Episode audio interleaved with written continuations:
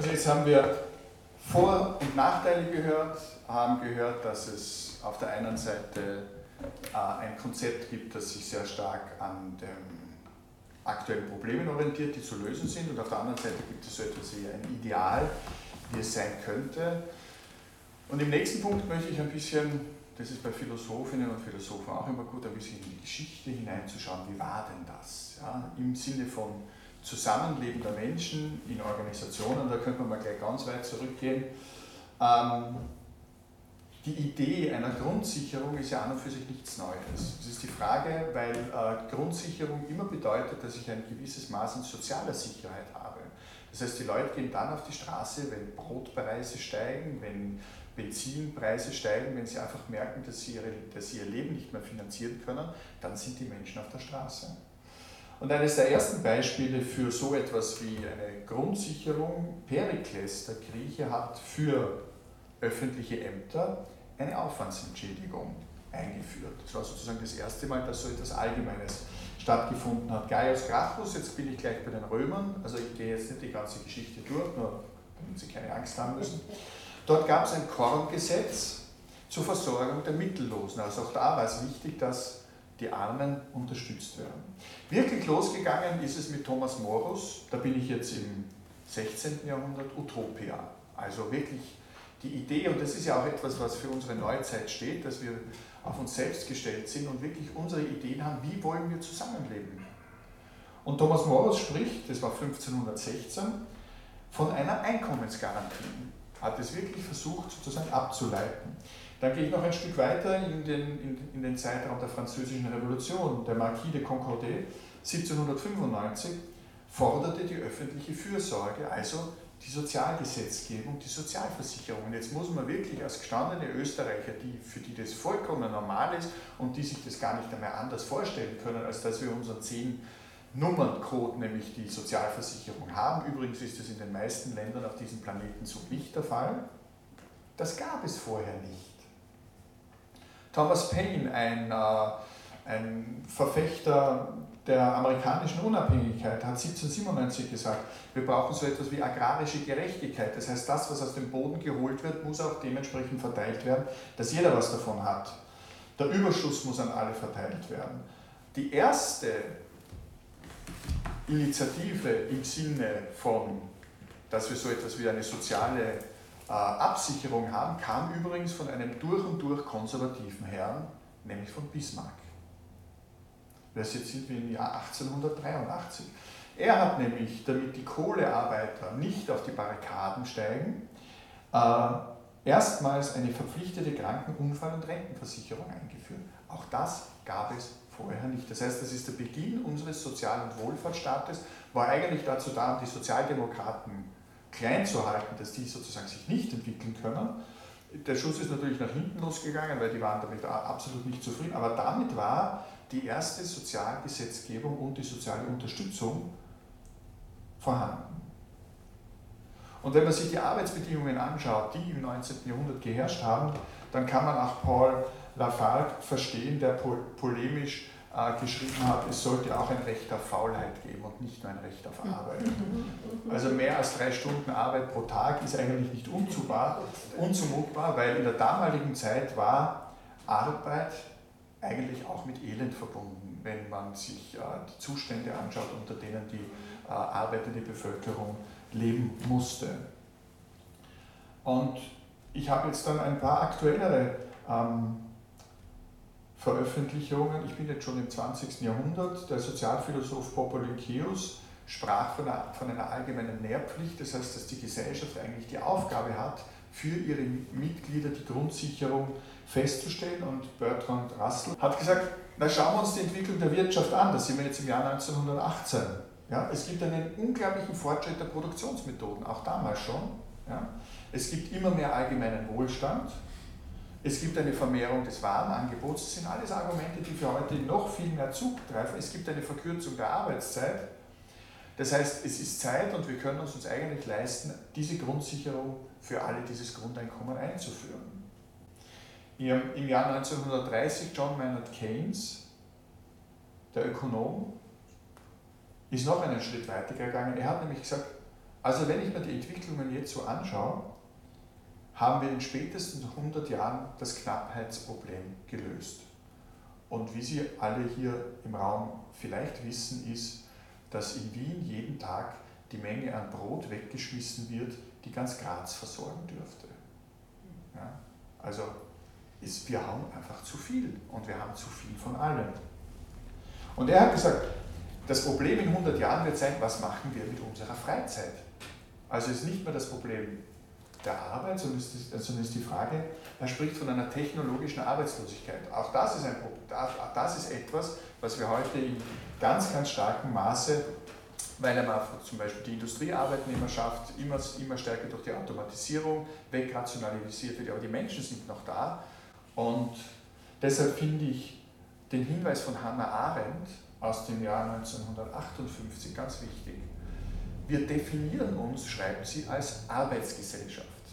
Das heißt, das Einzige, worauf sich die Gemeinschaft und die Gesellschaft noch einigen kann, ist, dass wir arbeiten und dass der Mensch seine Würde bekommt, indem er arbeitet. Aber wenn das die einzige Tätigkeit ist und diese Tätigkeit fällt weg, dann ist es eigentlich ein sehr verhängnisvoller Zustand, weil die Menschen hängen mit, ihrer, mit ihrem Selbstwertgefühl, die hängen in der Luft. Wenn nur die Arbeit, nur die Lohnarbeit dasjenige ist, was, die, was den Menschen sozusagen Sinn gibt.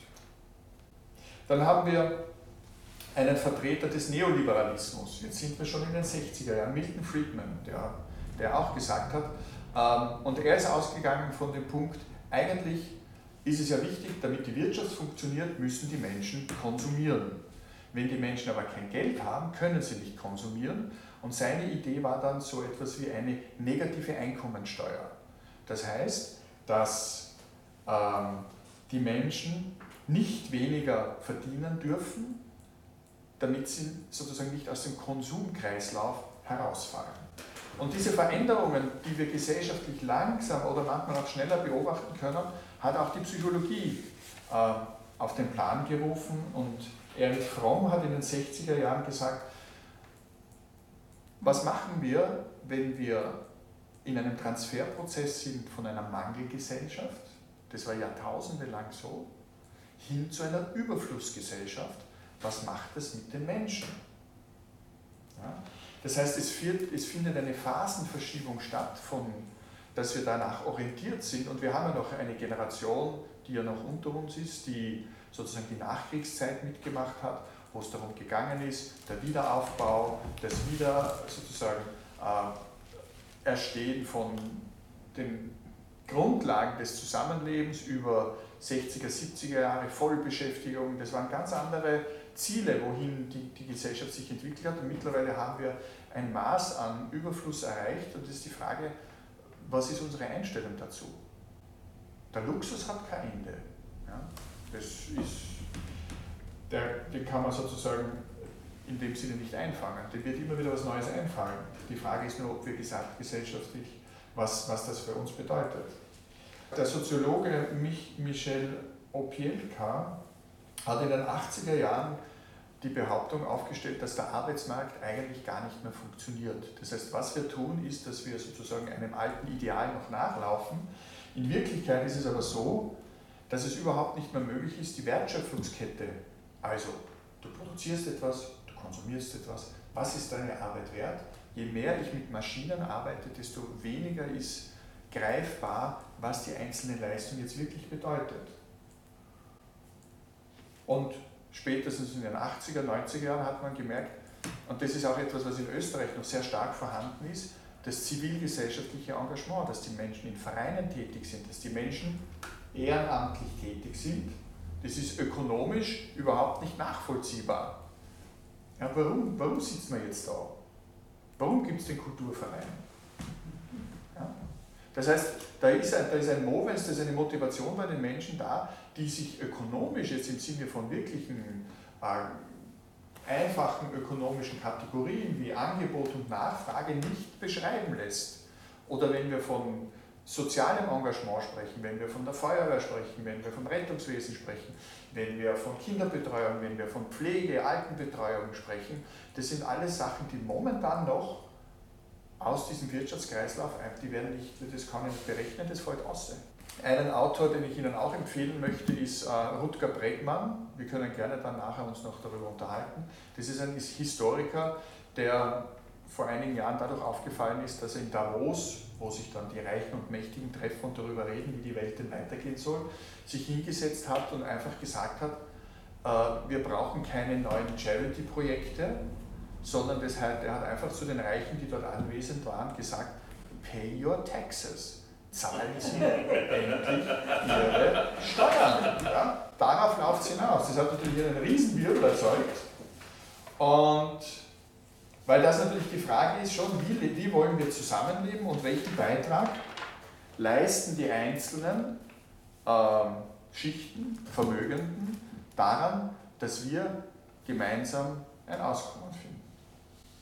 Also wir sehen so die historische Entwicklung, es war immer der Gedanke da, dass wir einen gewissen Ausgleich finden müssen, dass wir die Bedürftigen unterstützen, dass es äh, nicht der Kampf jeder gegen jeden ist, sondern dass wir ähm, auch eine gemeinsame Grundlage finden müssen, die das Auskommen für alle äh, möglich macht. Und da steht zum Beispiel als eines der Konzepte momentan das bedingungslose Grundeinkommen in der Diskussion. Übrigens hat im deutschen Bundestagswahlkampf keine einzige Partei sich wirklich positiv dazu geäußert. Ja, also die CDU, CSU sagt sofort Sozialismus. Ja, das ist immer gut, wenn man mit so einem Plakat einfach wie einen Polster jede Diskussion abtöten kann.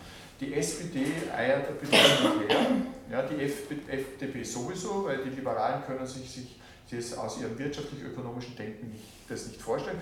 Die Grünen sagen, ja, es klingt nicht schlecht, aber das lassen wir diesmal, weil das könnte uns bei den Koalitionsverhandlungen möglicherweise, das ist meine Interpretation, ein bisschen sozusagen in die Parade fahren. Da warten wir noch ein bisschen. Vielleicht ist die Zeit ein bisschen später da, dass man dann wirklich darüber sprechen kann. Aber historisch gesehen, äh, und darauf wollte ich jetzt in diesem Teil hinweisen, war erstens die Aufmerksamkeit, dass so etwas notwendig sei und auch im Hinblick auf den Gedanken, dass wir in einer Welt leben, wo wir unsere Zukunft selber gestalten. Ein Gedanke der Grundsicherung bei vielen Autorinnen und Autoren immer wieder vorhanden, wenn sie sich äh, die gesellschaftlichen Veränderungsprozesse angeschaut haben.